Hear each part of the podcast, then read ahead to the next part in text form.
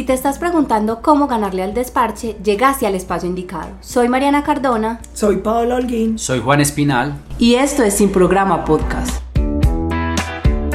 Hola a todos, bienvenidos a nuestro primer capítulo. Hoy vamos a hablar de un tema del que se ha escuchado mucho en medios, pero del que la mayoría no conoce mucho, el Acuerdo de Escazú. Bueno, senadora, cuéntenos un poquito qué es el Acuerdo de Escazú, por qué tanto revuelo, por qué escuchamos que sí, que no, qué piensa usted. Bueno, lo primero es de buenas intenciones está en Pedro del Camino al Infierno. Cuando uno lee el título del Acuerdo de Escazú dice, wow, porque es un acuerdo que tiene un bonito propósito y es garantizar la transparencia, el acceso a la información, la justicia y la protección de los defensores del medio ambiente. Pero cuando uno empieza a enterarse en el acuerdo, hay un montón de dificultades. El representante Juan Espinal y yo hemos hecho un análisis sesudo del acuerdo y por eso les queremos contar contigo, Mariana, a todos cuáles son los pros y los contras del acuerdo de Escazú. Bueno, el acuerdo de Escazú, yo tengo que confesar, senadora, inicialmente yo estaba de acuerdo con el acuerdo hace un año en que se empieza a debatir en la presidencia de la República y cuando se adentra en el texto, en los alcances y en las verdaderas intenciones que tiene el acuerdo de Escazú desde el punto de vista jurídico y la protección de los derechos humanos a líderes ambientalistas. Y además del riesgo que pone eh, a nuestro país, por ejemplo, el desarrollo minero energético realmente me llevó a replantear la aprobación de este acuerdo en el Congreso de la República. Creo que es muy importante que todos los colombianos conozcan el verdadero alcance del acuerdo de Escazú y por qué en otros países como Chile y Perú lo han rechazado. Entonces, senador y representante, entremos en materia. Contémosle a los colombianos cuáles son esas dificultades del acuerdo y por qué Colombia debe decirle no a Escazú.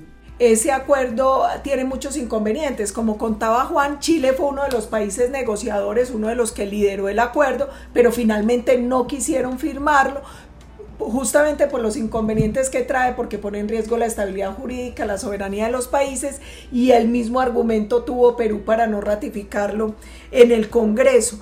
Este acuerdo se negoció durante seis años, eh, tiene un preámbulo, 26 artículos, pero tiene muchos, muchos riesgos. Yo creo que el primero, Juan, es el tema del riesgo a la soberanía. Mire, yo creo que también, senadora, hay algo elemental. Nuestra constitución política es una constitución ajustada a la protección del medio ambiente. Recordemos los derechos colectivos y su protección. Segundo, Colombia hace parte del Acuerdo de París del 2015, donde hay unos alcances supremamente importantes para la protección de, nuestro patrimonio ambiental. Y muchos de esos temas que tiene el Acuerdo de Escazú, nosotros ya los cumplimos de acuerdo al Acuerdo de, de París. Por esas razones creo que es innecesario poner en riesgo, por ejemplo, mega obras o proyectos de desarrollo minero energéticos que pueden entrar en una medida cautelar.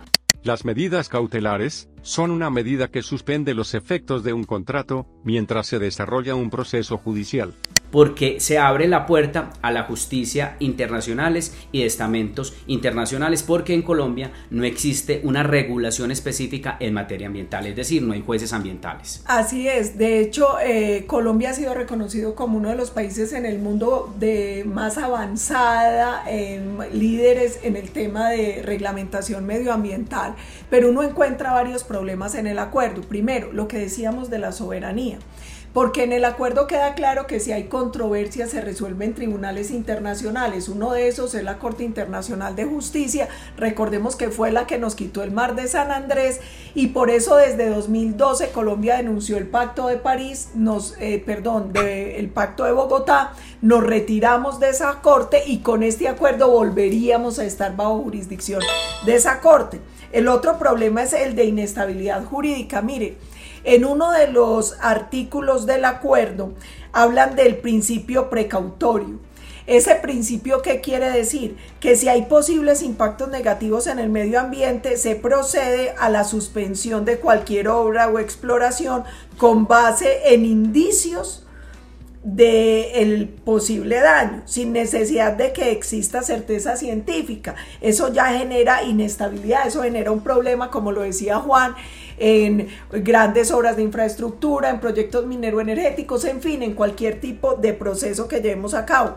El otro problema que tiene es el de acceso a la información ambiental que está en uno de los artículos. ¿Y por qué hay problema? Porque eso pone en riesgo temas como el secreto empresarial, las patentes y se empieza a entrar en contradicción con otros tratados internacionales que ha firmado Colombia, porque obliga a tal punto la publicidad de todo lo que tiene que ver con el medio ambiente que temas que tienen que ver con el secreto empresarial, con los desarrollos que hacen empresas particulares, eh, pues quedarían expuestos eh, por este acuerdo. El otro problema, Juan, es ese de participación pública porque hace que personas de otros países tengan la capacidad de ingerir en las decisiones, en la legislación y en los desarrollos de Colombia. Cualquier persona de cualquier país parte del acuerdo puede demandar un proceso que se esté llevando en Colombia y ahí a uno le preocupa porque eso entra en choque con todo lo que ha ganado Colombia en temas de consulta previa y de participación. Yo creo que la consulta previa es una figura muy discutida, analizada en el país. Consulta previa, derecho fundamental que permite que cuando se tomen decisiones importantes sobre un territorio, se deba consultar a las personas de la región si están de acuerdo o no. En el momento de decidir proyectos, por ejemplo, mineros, cuando se pone en juego la estabilidad de poblaciones afro eh, e indígenas. Pero por ejemplo, senador, a mí me preocupa algo y pongámoslo en blanco y negro. ¿Qué tal que una ONG ambiental internacional, eh, una vez ratificado el acuerdo, imponga una medida cautelar eh, ante la Corte aduciendo que un proyecto que es fundamental para la seguridad energética de todos los colombianos, como es Hidroituango, que hay una gran afectación en materia ambiental y que frenen un proyecto que está avanzando prácticamente el 90% de su ejecución. A mí me ha llamado mucho la atención ese alcance jurídico que pueden tener las ONGs internacionales y la injerencia que pueden tener en el momento de decidir internamente en los, en los asuntos ambientales en Colombia. Así es, porque terminamos en manos de la opinión pública interna y externa muchas veces sin sustento técnico que puede interferir en cualquier obra, en cualquier proyecto, en cualquier etapa. Eso genera mucha inestabilidad jurídica.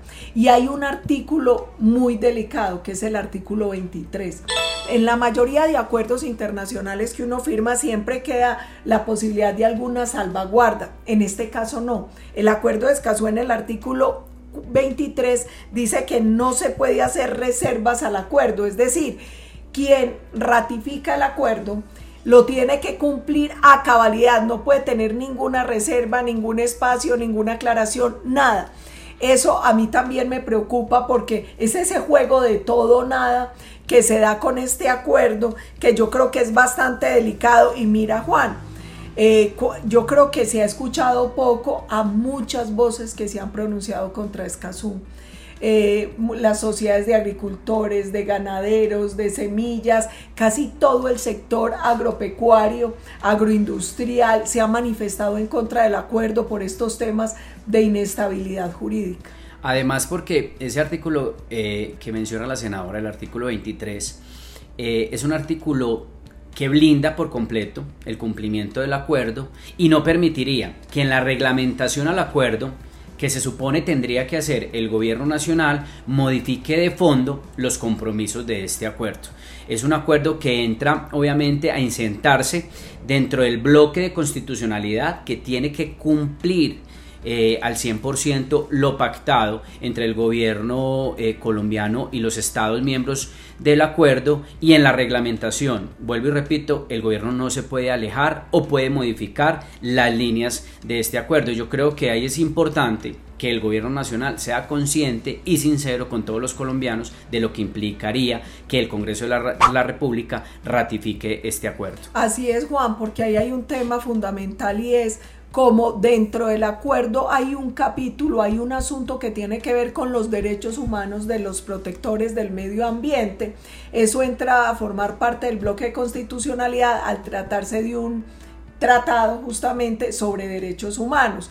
Y eso hace que esté... Eh, casi que sea una norma supranacional por encima de la constitución y eso también genera dificultad cuando haya choques con temas de la constitución y de la ley interna.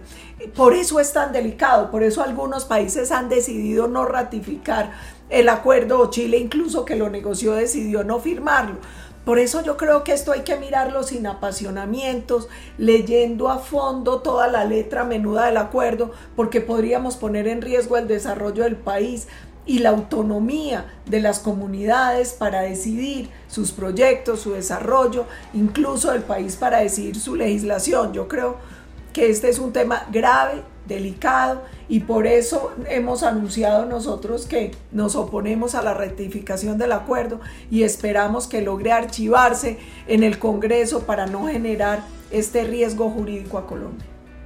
Bueno, senador y representante, gracias por este importante análisis. A nuestros oyentes esperamos que de verdad les calen estas reflexiones y nos escuchamos en un próximo capítulo para seguir matando juntos el desparche.